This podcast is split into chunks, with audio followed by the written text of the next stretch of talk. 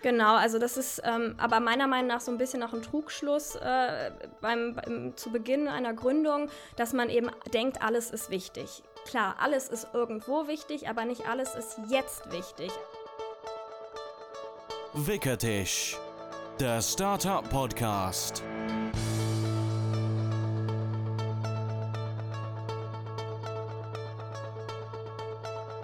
Hallo und herzlich willkommen zu einer neuen Folge vom Wickeltisch Podcast.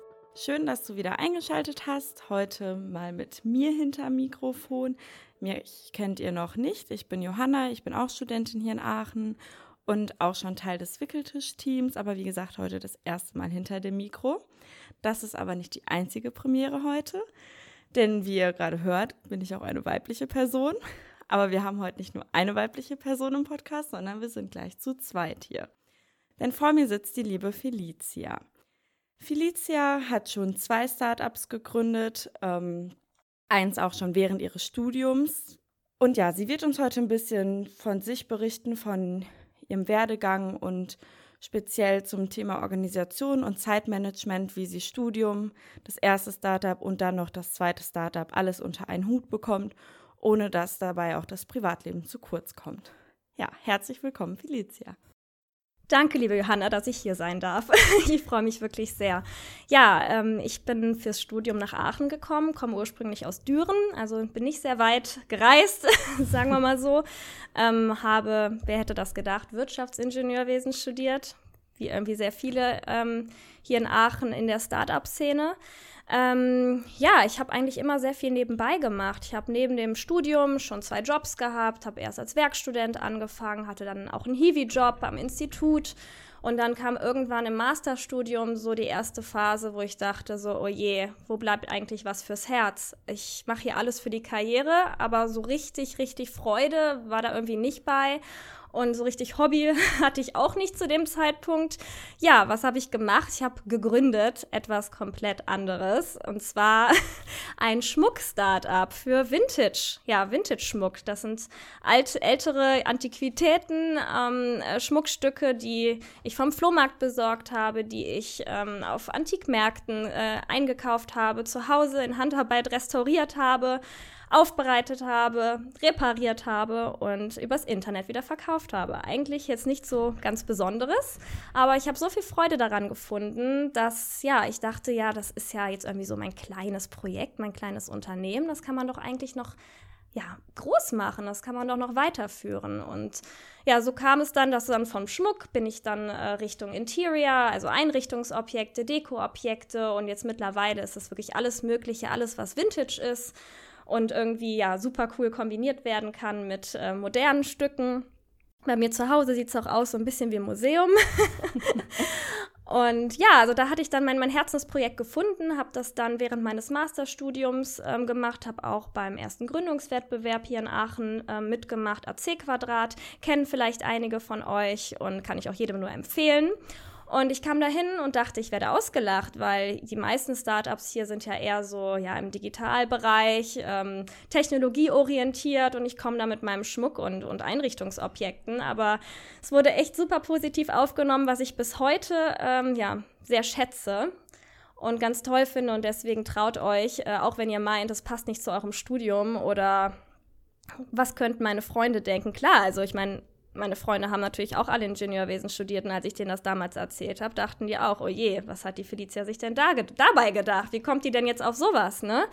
Also, aber ähm, ja, ist alles sehr positiv ausgegangen. Und dann nach dem Studium ähm, ja, stand dann tatsächlich so die Frage, was mache ich jetzt? Mache ich jetzt weiter ähm, in dem Bereich, was ich studiert habe, was ich an Berufserfahrung gesammelt habe, wo ich über viereinhalb Jahre im, in der Forschungseinrichtung gearbeitet habe? Fange ich jetzt eine Promotion an, weil das eigentlich immer mein Ziel war? Ja, nee, irgendwie war ich mir auf einmal so unsicher damit, dass ich gesagt habe, nee, ich brauche jetzt erstmal ein Jahr Auszeit. Ähm, meine Eltern fanden das natürlich überhaupt nicht, haben die Krise bekommen und ähm, ja, waren ganz geschockt, als ich denen verkündet habe, nee, ich kündige jetzt auch noch all meine Studentenjobs und äh, schmeiß alles so in etwa hin nach dem Master. ich nehme jetzt ein Jahr lang ähm, Zeit, mein Startup Felin Vintage auf die nächste Ebene zu bringen und hatte da auch ganz klare Visionen. Ähm, habe mir da natürlich auch wirklich Ziele gesetzt, die ich erreichen wollte. Und ja, habe das dann tatsächlich jetzt ein Jahr lang gemacht und das mal ohne nebenbei noch zehn andere Sachen zu machen. Ich wollte mich einmal ganz auf etwas konzentrieren. Ja, hat dann tatsächlich auch wirklich nur ein Jahr lang so hingehauen. Und zwar habe ich nämlich dieses Jahr dann ähm, wieder gegründet. Ähm, jetzt nicht, weil das erste Startup mir irgendwie keine Freude mehr gebracht hat oder weil es langweilig wurde, das kann ich gar nicht sagen. Es hat sich einfach die Gelegenheit ergeben. Ich bin ja dadurch ähm, durch das erste Start aber auch hier in die Community, ähm, in der Community sehr gut aufgenommen worden, habe ein Stipendium im Digital Hub ähm, gewonnen, war dann hier sehr viel unterwegs und habe natürlich auch jede Menge Leute kennengelernt, was ich jedem auch nur empfehlen kann, Netzwerk aufzubauen. Und habe dann meine zukünftige Mitgründerin kennengelernt, die zu dem Zeitpunkt tatsächlich auch noch an ihrem ersten Start-up saß. Ähm, und ja, dann haben wir gesprochen, uns ja angefreundet, super gut verstanden und äh, sind dann nach ein paar Monaten auf die Idee gekommen, hey, warum tun wir uns nicht zusammen und gründen zusammen noch, was, noch mal was ganz Neues. Und dann haben wir Aachen Valley gegründet. Ja, wie man es vielleicht schon so ein bisschen hört, ist die Anspielung Silicon Valley da. Ähm, es ist eine Digitalberatung und eine Softwarefirma. Meine Mitgründerin ist ähm, ja, Softwareentwicklerin und wir betreuen unter anderem Industrie 4.0 Projekte. Also es ist auch wieder das, was ich eigentlich studiert habe, ne? Maschinenbaustudium. Es kommt dann wieder zum Einsatz. Trotzdem war es so, dass ich Feline Vintage niemals aufgeben wollte. Ja, und jetzt stehe ich hier zum Jahresende und äh, habe irgendwie zwei Startups, die ich handeln soll, muss und unter einen Hut bringen muss und äh, habe zudem auch noch das Glück, über das erste Startup auch noch Teil eines TV-Formats ähm, zu werden, was auch noch zusätzlich als Projekt dazu kommt. Also 2020 macht mir ein bisschen Angst, aber ich gehe da mal zuversichtlich ran. Ja, das ist doch schön. Also ich denke auch, man sollte immer positiv ins neue Jahr starten.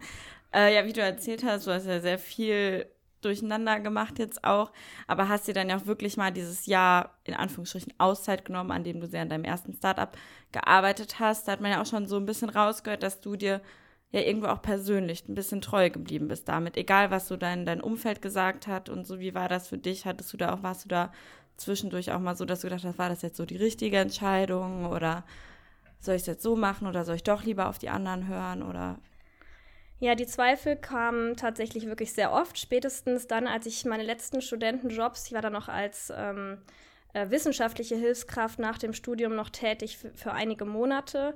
Und spätestens, als ich das dann gekündigt hatte und auf einmal kein Geld mehr floss, kam die erste Reue schon. Aber ähm, ich wollte es ja so. Ich hatte es mir ja so ausgesucht und ich war immer eine Person, die, ich sag mal, Sachen durchzieht, wenn, wenn ich mir das vorgenommen mhm. habe. Und ähm, meine Visionen waren halt immer da. Ich hatte immer sehr, sehr viel Vertrauen darin, dass das Startup irgendwann funktionieren wird. Ich meine, klar, ich habe mir eine Deadline gesetzt und ich habe ganz klipp und klar gesagt, so wenn ich in einem Jahr nicht davon leben kann, dann kann ich mich immer noch bewerben oder schauen, was ich dann mache. Ne? Also zu dem Zeitpunkt war das noch so, dass ich dachte, ja, dann bewerbe ich mich dann doch für die Promotionsstelle oder so. Ähm, hatte allerdings dann auch nie, also hatte dann nicht so im Hinterkopf, dass ähm, ja tatsächlich dann in manchen Branchen das komisch kommt, wenn man was anderes gemacht hat. Also die Erfahrung mache ich jetzt mit meinem zweiten Start-up, dass dann tatsächlich schon manchmal komische Fragen kommen, so nach dem Motto, ja, wir haben dich gegoogelt, du hast hier Schmuck und äh, Vintage und Interior gemacht. Äh, wie passt denn das jetzt zusammen, dass du jetzt eine Softwarefirma gegründet hast? Ja, also diese Fragen, die kommen und die haben mich am Anfang auch schon persönlich so ein bisschen betroffen, weil ich nicht wusste, wie man darauf clever reagiert, weil diese Abwertung, nur weil man erst erste Start-up jetzt nichts technologieorientiertes war, find, fand ich halt immer sehr verletzend und ja, dementsprechend äh, musste man damit lernen, umzugehen. Das kann ich jetzt mittlerweile sehr, sehr gut. Und ich weiß, dass ich persönlich einfach daran unglaublich gewachsen bin. Und ohne das hätte ich mein zweites Start-up niemals mit so viel Vertrauen wieder hochziehen können. Und das läuft jetzt richtig gut. Und man muss diese Erfahrung machen und da kann ich jedem von euch auch wirklich nur empfehlen, euch da treu zu bleiben und euch nichts einreden zu lassen. Und selbst wenn die Zweifel kommen, man, man lernt dadurch. Also man, man geht hinterher gestärkt da wieder raus. Und klar ist diese Situation vielleicht dann erstmal komisch oder blöd, aber hinterher äh, denkt man lachend daran zurück und sagt, boah, da war ich noch so jung und unerfahren und oh, da habe ich mir das so zu Herzen genommen. Was für ein Quatsch. Ich weiß es doch jetzt viel, viel besser. Ich will diese Zeit niemals missen. Ja, also es, ihr könnt es leider nicht sehen, aber die Felicia sieht sehr, sehr happy aus, wenn sie jetzt rückblickend auf die Jahre schaut und sieht, was sie daraus alles so mitgenommen hat. Und ich denke, das ist auch ein Tipp so für jeden von uns, dass man sich da nicht so schnell unterkriegen lassen sollte und auch einfach sich selbst Ziele setzen sollte und dran festhalten sollte. Ja, ähm, diese Kontroverse mit dem erst wieder Schmuck, dann doch wieder was anderes.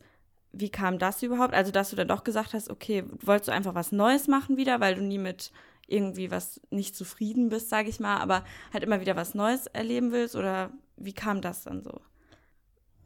Meinst du jetzt das mit dem Schmuck oder meinst du jetzt das nee, zweite vom, vom, Startup? Genau, vom Schmuck dann wieder Richtung also wieder zurück Thema, Richtung das, was Studium, du studiert ja. hast. Genau, also das ist ja auch schon wieder, wenn das eine läuft, warum soll ich dann schon das Risiko mit noch was Neuem wieder eingehen? So, ne? Weil das ist ja dann auch wieder eine ja. persönliche Belastung dann in dem Sinne. Ja, natürlich. Also das sind, da waren, glaube ich, zwei Faktoren, die da so reingespielt haben. Ähm, das eine ist, dass es mich immer so ein bisschen ähm, gequält hat, dass ich in meinem ersten Startup immer alleine da stand. Ich hatte nie Mitgründer, ich hatte auch ähm, keine richtig Angestellten. Ich habe das ehrlich gesagt gemeinsam als Projekt mit meiner Mutter gemacht. Die, mit der verstehe ich mich super gut und die hat mir immer geholfen dabei. Die ist promovierte Kunsthistorikerin. Dadurch bin ich auch überhaupt erst ähm, auf Antiquitäten und Vintage-Produkte gekommen. Aber ähm, ja, also das hatte mich immer so ein bisschen gequält, dass ich im Grunde mit allem, mit dem ganzen Geschäftsmodell alleine da stand. So, und dann hat sich eben diese Gelegenheit ergeben, dass ich jetzt etwas aufbauen kann, mal mit einer Person zusammen. Etwas, was auch, ich sag mal, Potenzial hat, dass man in Zukunft viele Mitarbeiter hat, dass man Teams führen kann. Und ich sag mal, all diese, ähm, diese Zukunftsaussichten hatte Feline Vintage halt nicht, weil das etwas sehr, sehr Spezielles ist, eine, ja, eine sehr kleine Nische und da muss man auch das Know-how oder beziehungsweise die Leidenschaft daran haben. Ich habe zwar nach Mitarbeitern gesucht, aber da jemanden zu finden, der wirklich diese gleiche Leidenschaft aufweist, also da war mir nie irgendjemand äh, gut genug, sage ich jetzt mal, aber ich habe da nie die Leidenschaft gesehen. Und da dieser andere Ausblick jetzt in der neuen Firma, ähm, ja, das hat mich zum einen bekräftigt und zum anderen ähm, habe ich einfach diese Chance gesehen. Also, dass etwas generell äh, ein großes Glück ist, wenn man das kann. Einfach merken, was ist eine Chance und was ist keine. Und in dem Augenblick, als ich meine Mitgründerin kennengelernt habe und wir gesprochen haben und das Potenzial gesehen haben, habe ich einfach gemerkt, da ist eine unglaubliche Chance drin. Ich muss die jetzt ergreifen. Ich hatte das einfach im Bauchgefühl aus. Kann man ganz salopp sagen, Bauchgefühl. Es hört sich vielleicht bescheuert an, aber ähm, ich hatte einfach ein super gutes Gefühl dabei und wollte das dann machen. Ja, das passt ja auch gut zu einer unserer anderen Folgen mit dem Thema einfach machen. Ne? Also wenn man es im Gefühl hat und darin was sieht, sollte man es auch einfach machen. Ja, du hast ja gesagt, bei deinem ersten Start-up warst du immer sehr alleine oder halt mit deiner Mutter dann so ein bisschen als Unterstützung und Mitgründerin da auch, aber trotzdem nie dieses Team und mal ein Team führen oder in dem Bereich auch weiterkommen. Das ist ja passt auch ganz gut zum, zum unserer heutigen Folge Zeit. Also es ist ja ein Unterschied, ob man nur sich selber organisieren muss oder ob man ein ganzes Team organisieren muss und wie man die Zeiten da einteilt und so. Siehst du da jetzt, also wie hast du das so gemacht? Was ist da für dich gutes Zeitmanagement? Gibt es da irgendwelche gravierenden Unterschiede, wo du sagen würdest, okay, für mich alleine habe ich die und die Strategie gewählt, im Team musste ich das aber komplett umwürfeln und mich nochmal komplett an was an neue Strukturen oder Zeitstrukturen gewöhnen? Oder bist du dir da auch so ein bisschen treu geblieben, dass du das halt übernehmen konntest aus deinem ersten Startup? Also ein großer Unterschied ist es definitiv. Ähm, es ist ja, man muss sich wieder an, man muss sich anpassen das erste Mal, sage ich jetzt mal so. Vorher habe ich immer nur Rechenschaft mir selbst gegenüber gehabt, was schon hart genug ist ähm, für alle, die es kennen. Ähm, ja, man ist sich selbst am kritischsten und hat man die To-Dos am Ende des Tages nicht erledigt, dann ja, ist die, die Strafe durch, man, durch sich selbst irgendwie größer, als äh, es andere jemals äh, sagen würden.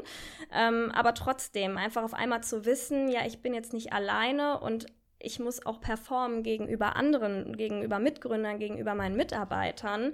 Ähm, das ist nochmal ein anderer Druck. Also ich sage nicht, dass der geringer oder höher ist. Ne? Der, ich habe mir mal selber sehr, sehr viel Druck gemacht. Aber ähm, es ist einfach komplett anders, wo man vorher halt dann wirklich nur, ich sag mal ganz simpel, über To-Do-Listen gegangen ist. Ähm, vielleicht auch ein paar Apps benutzt hat, musste man sich jetzt auf eine Sache einigen, wo man wirklich das ganze Team an einen Ort organisiert.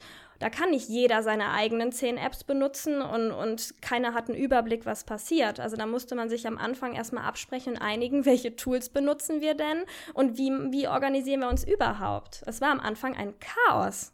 Ja, das glaube ich. Also in dem neuen Startup organisiert ihr euch über Tools. Welches Tool nutzt ihr da, wenn ich so Nee, also im, darf, tatsächlich oder? im alten Startup Im für mich alleine habe Ach, ich immer okay. die Apps benutzt, die mir so gefallen haben. Da habe ich sehr viel Trello benutzt und äh, ja, eigentlich hauptsächlich Trello, aber jetzt im, im neuen Startup hat das irgendwie nicht so viel Anklang gefunden. Und da sind wir jetzt so ein bisschen back to the roots. Und das ist eigentlich ganz witzig, weil wir sind eine Digitalberatung und Softwarefirma. Und wir benutzen tatsächlich keine Software, also keine Apps oder irgendwas. Ähm, wir haben ein, bei uns im Office, wir haben ein eigenes Büro, da haben wir eine komplett freie Wand, die voll ist mit, ähm, ich sag mal, Listen, also großen Listen in verschiedenen Kategorien. Und da heften wir einfach die To-Dos, die anstehen, in, ja, mit Klebezetteln in der Farbe von demjenigen, der ähm, ja, dieses To-Do hat, äh, an diese Wand. Und ähm, am Ende des Tages ist es dann, beziehungsweise nicht am Ende des Tages, wir treffen uns einmal in der Woche fest, weil es so ist, dass einige von uns unterwegs sind. Dann hat man natürlich ähm, Studenten dabei, die nur einen Tag die Woche kommen, maximal mal zwei.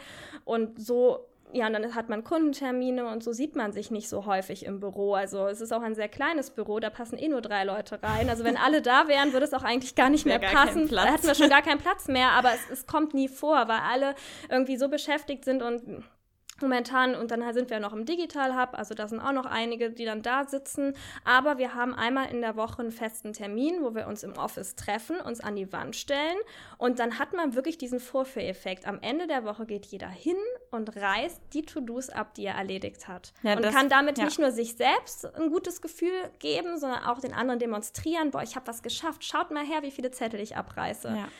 Das wäre jetzt auch so was, was ich jetzt gesagt hätte. Das ist ja nochmal eine ganz andere Strategie. Die wenigsten haben wahrscheinlich äh, eine ganze Wand sogar für diese Post-its sozusagen.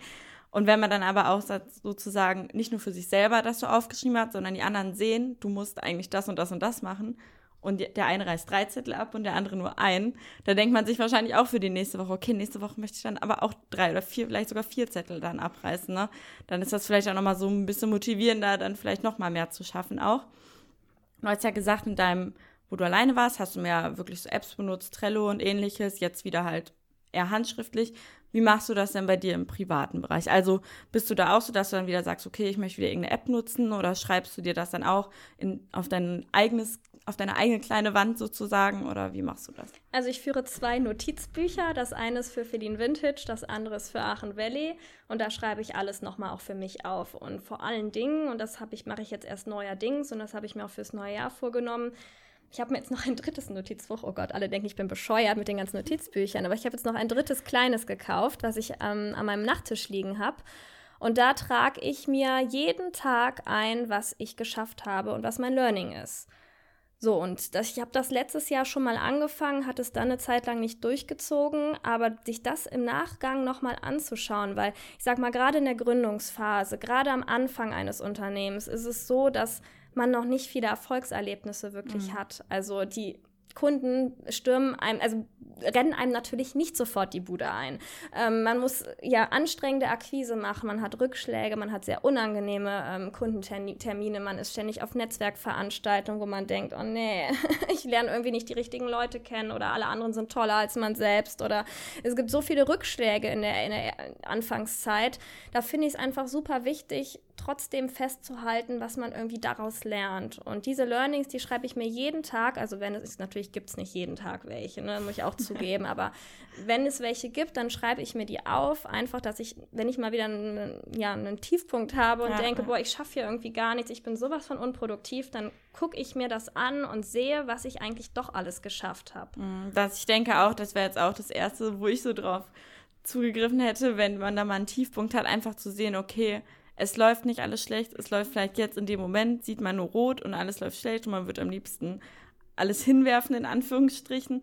Aber ich denke auch, dass einen das vielleicht dann, wie du sagst, auch selber dann nochmal motiviert zu sagen, okay, ich habe ja was geschafft und es läuft nicht alles schlecht. Und wenn ich daran festhalte, läuft es auch weiter. Und irgendwann kannst du vielleicht jeden Tag was reinschreiben mit den Learnings, je nachdem.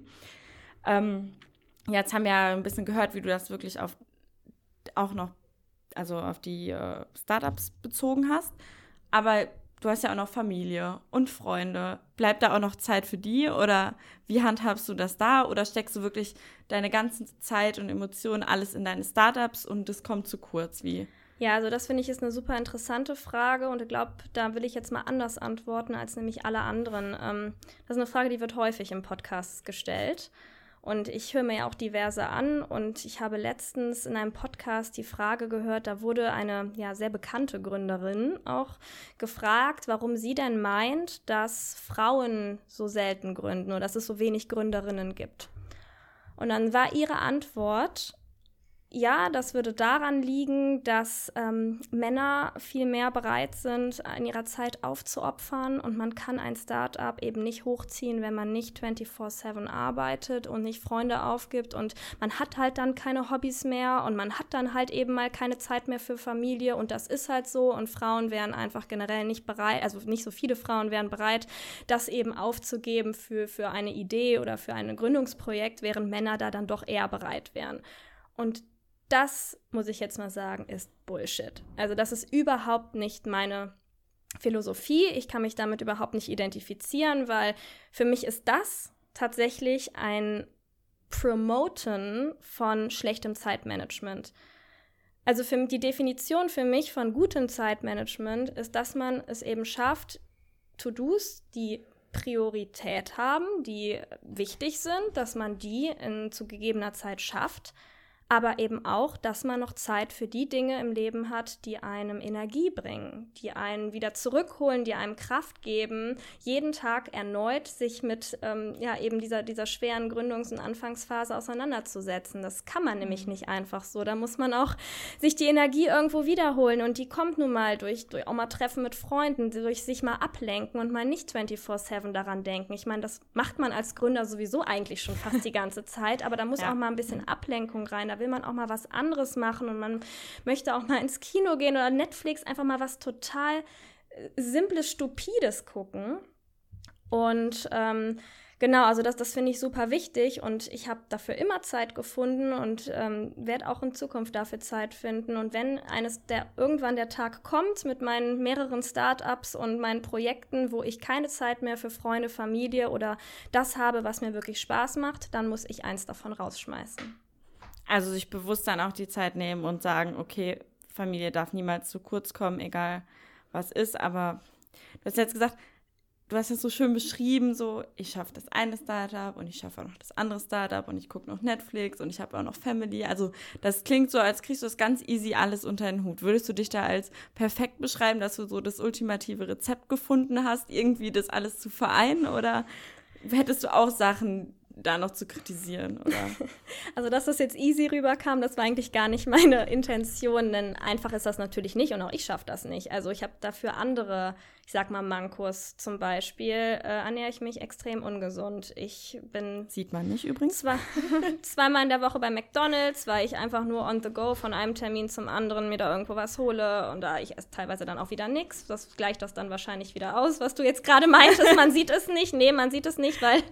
Immer mal wieder doch. Ist halt mal so, sagen. mal so. Es ist ich für solche Sachen, also das kriege ich zum Beispiel nicht gebacken. Das ist etwas, was ich mir auch fürs neue Jahr gute Vorsätze, ähm, ja, gesünder leben und ich mache keinen Sport. Also ich habe da andere Abstriche. Ne? Also ja, mhm. ich muss auch etwas aufopfern, aber nicht das, was mir Energie gibt. Also ich bin ein Mensch, ich kann Stress halt leider nicht durch Sport abbauen.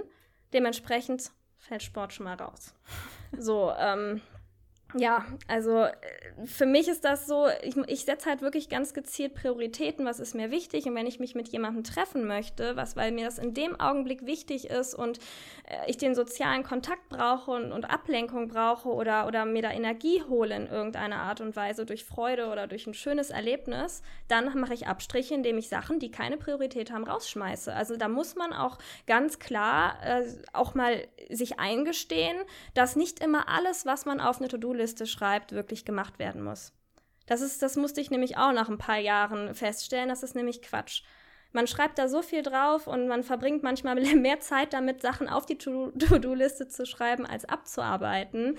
Ähm, es ist manchmal gar nicht schlimm, die Sachen, die jetzt gerade nicht oberste Priorität haben, entweder auf unbestimmte Zeit zu verschieben oder auch einfach mal rauszustreichen. Hast du da mal ein konkretes Beispiel, wo, was vielleicht auch aus letzter Zeit, was du da so hattest oder wie du dann auch äh, priorisierst, weil das ist ja auch immer zu schwierig zu sagen, okay, das ist jetzt wichtig oder das ist noch wichtiger, weil im Endeffekt ist ja alles wichtig, sozusagen. Genau, also das ist ähm, aber meiner Meinung nach so ein bisschen auch ein Trugschluss äh, beim, beim, zu Beginn einer Gründung, dass man eben denkt, alles ist wichtig. Klar, alles ist irgendwo wichtig, aber nicht alles ist jetzt wichtig. Also zum Beispiel, als wir mit Aachen Valley gestartet sind, ähm, wir haben weder eine Website gehabt, noch hatten wir ähm, irgendwie, ich sag mal, Visitenkarten. Da mussten wir nämlich sechs Wochen drauf warten, weil wir es nicht gebacken bekommen haben, uns da was Cooles zu designen.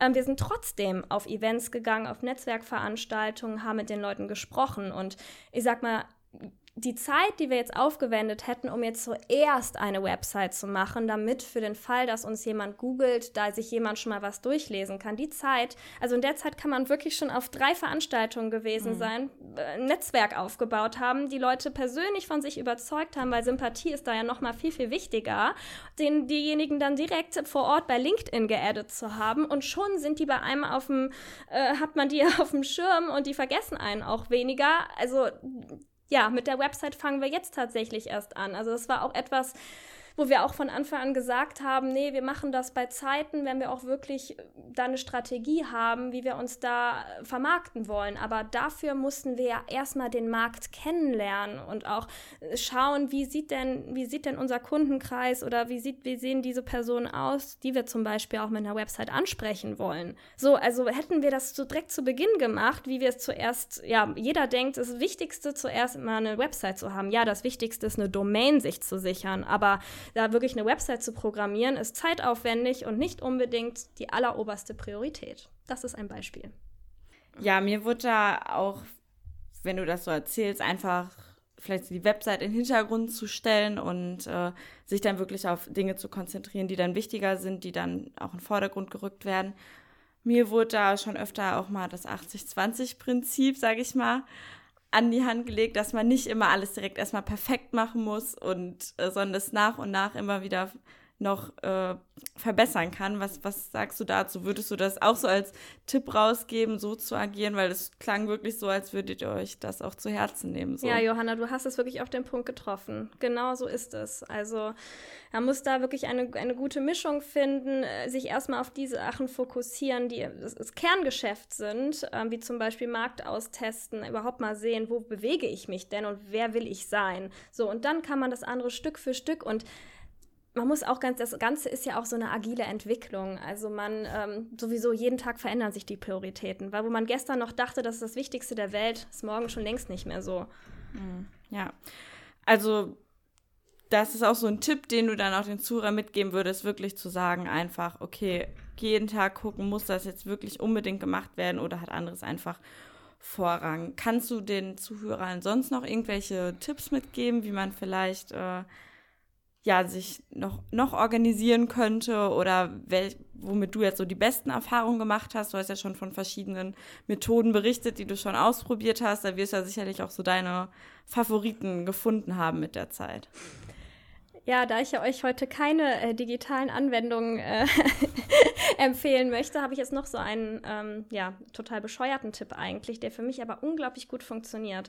Und zwar habe ich mich äh, sehr lange Zeit darüber aufgeregt, dass mich Telefonate so viel Zeit kosten. Aber trotzdem ist es ja wichtig, dass man irgendwie Rücksprache hält mit seinem Team, dass man die informiert über das, was man gerade zum Beispiel im Kundenmeeting irgendwie erlebt hat. Ne? Man will ja die anderen immer updaten und man hat dann so eine WhatsApp-Gruppe und dann kann man entweder ja, tierisch viel Zeit damit verschwenden, das niederzuschreiben oder man kann halt die Leute anrufen oder eine, wieder eine schöne Telco machen, wo jeder meint, seinen Senf dazu zu geben. Aber ich finde, da geht einfach unglaublich viel Zeit verloren und man gerät halt so ein bisschen in die, ähm, ja, in die Gefahr, dass einer vom Hölzchen auf Stöckchen erzählt. Und da habe ich für mich tatsächlich, ich wir kommunizieren nur noch über Voice-Nachrichten. Also wenn wir, wenn wir auf irgendeinem Termin waren, kommt danach eine kurze Voice-Nachricht, kurzes Update, hey, es ist das und das passiert, ich habe das und das Gefühl, so sieht's aus, Leute, wir sehen uns morgen im Office. So, und dann ist das so. Und das macht jeder, jeder äh, updatet die anderen über eine kurze Voice, aber keiner hat den Zwang, da groß drauf zu antworten, da groß eine Konversation zu führen. Also es ist einfach, es, und trotzdem bleibt es persönlich, wenn man ja doch noch die Stimme hört und doch noch auch eben ein bisschen emotional das auch erzählen kann. Ja, also, also dann kommt praktisch die Euphorie, die man von vielleicht von einem Event mitgenommen hat oder vielleicht auch mal einen Rückschlag, kommt dann genauso rüber, aber ohne groß Raum zu geben für Diskussionen, die dann unnötig Zeit kosten, vielleicht auch Dinge dann schon wieder zu verbessern in dem Moment. Das sind ja Dinge, die das Startup dann ja oder generell einen persönlich auch einfach nur aufhalten. Vielleicht, wenn man dann so sagt, wenn man, ja, wenn man einfach eine riesen Diskussion noch anfängt, so, die ich jetzt auch schon wieder fast zu viel gesprochen habe, anstatt einfach eine kurze Nachricht zu machen. Das ja, stimmt. ganz genau. Ja, wir haben jetzt ja sehr viel Einblicke in dein Startup-Leben, aber auch ein bisschen in dein privates Leben und wie du dich so organisierst bekommen. Jeden Gast fragen wir auch immer die, unsere drei tollen Wickelfragen. Und auch dir werden wir diese heute stellen. Die erste wäre, welche Skills oder welche Fähigkeiten muss ein äh, Gründer erlernen oder muss er mitbringen? Oder was ist die wichtigste Fähigkeit, die man haben muss oder sollte? Ja, also das hatte ich eben, glaube ich, auch schon ein bisschen angesprochen. Also einmal dieses Prioritäten setzen finde ich unglaublich wichtig, dass man ja, sich nicht erschlagen lässt von tausend To-Dos auf diesen Listen. Ähm, man muss sie niederschreiben, damit man sie nicht vergisst, aber ganz klar Prioritäten setzen und nicht enttäuscht sein, wenn man es ähm, bis zum Ende des Tages dann auch nicht schafft. Ähm, da fällt mir übrigens noch ein, ein anderer Tipp ein.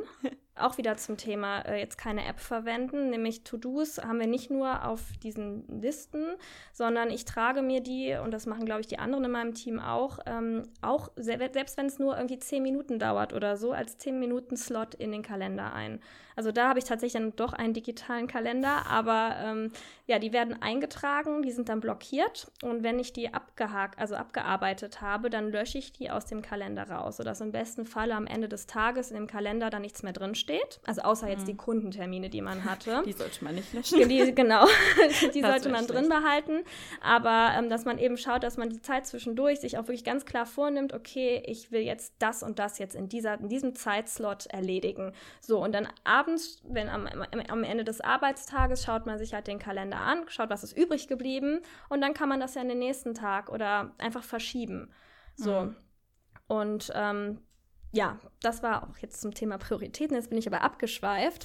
Und nee, ich glaube, jeder freut sich über so einen guten Tipp, weil das ist ja nicht nur Thema Gründung, das kann man ja auch privat gut. Ja, äh, also ich gebe heute nur einfache Tipps, die für jeden sofort äh, anwendbar sind und wo sich keiner was downloaden muss.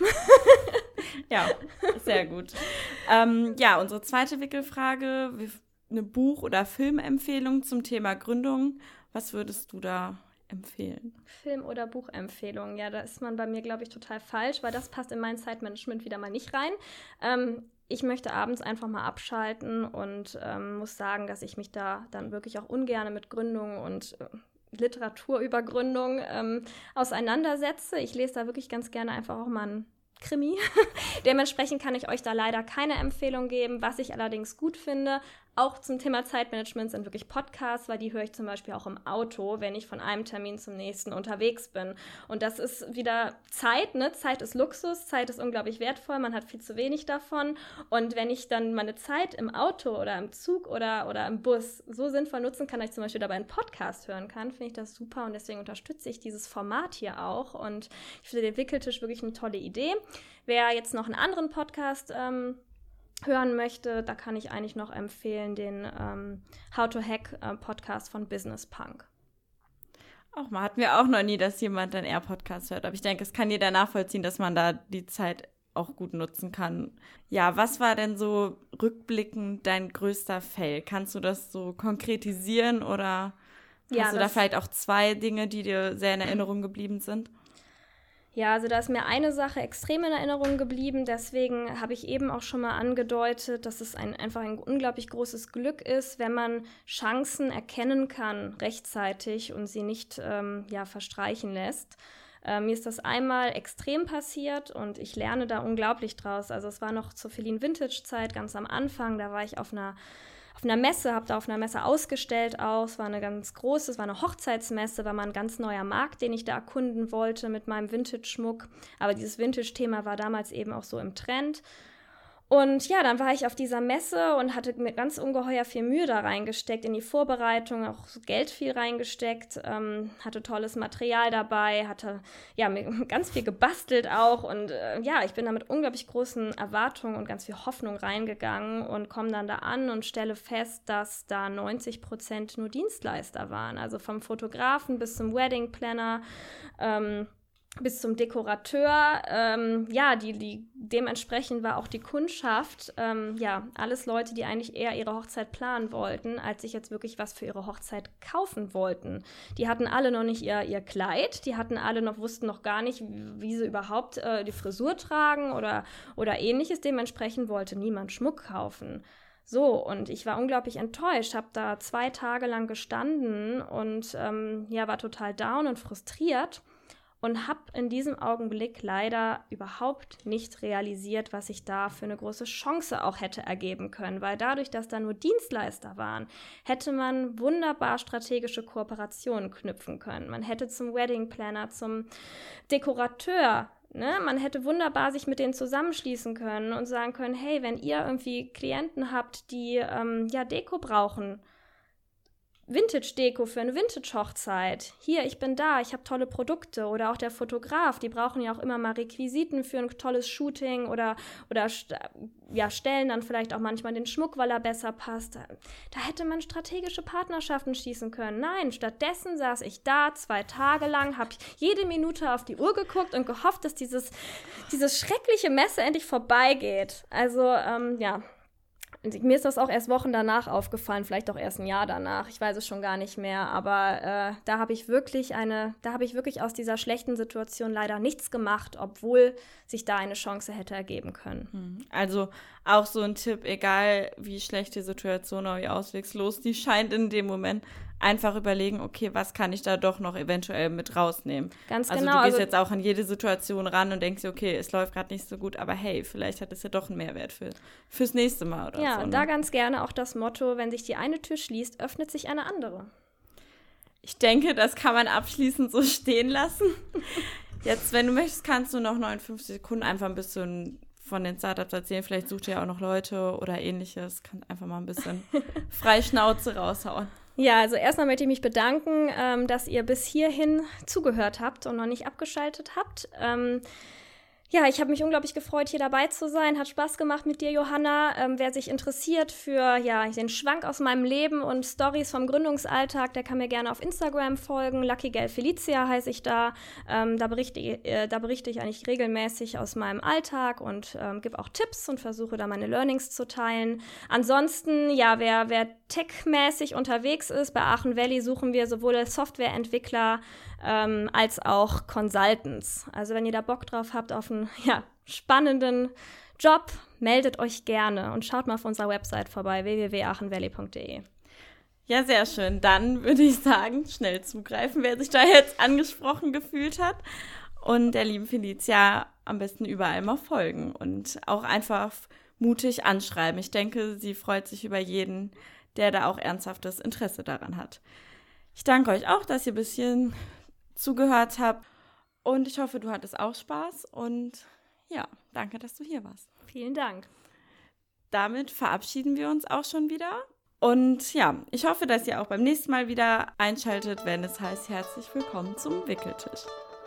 Wickeltisch, der Startup Podcast.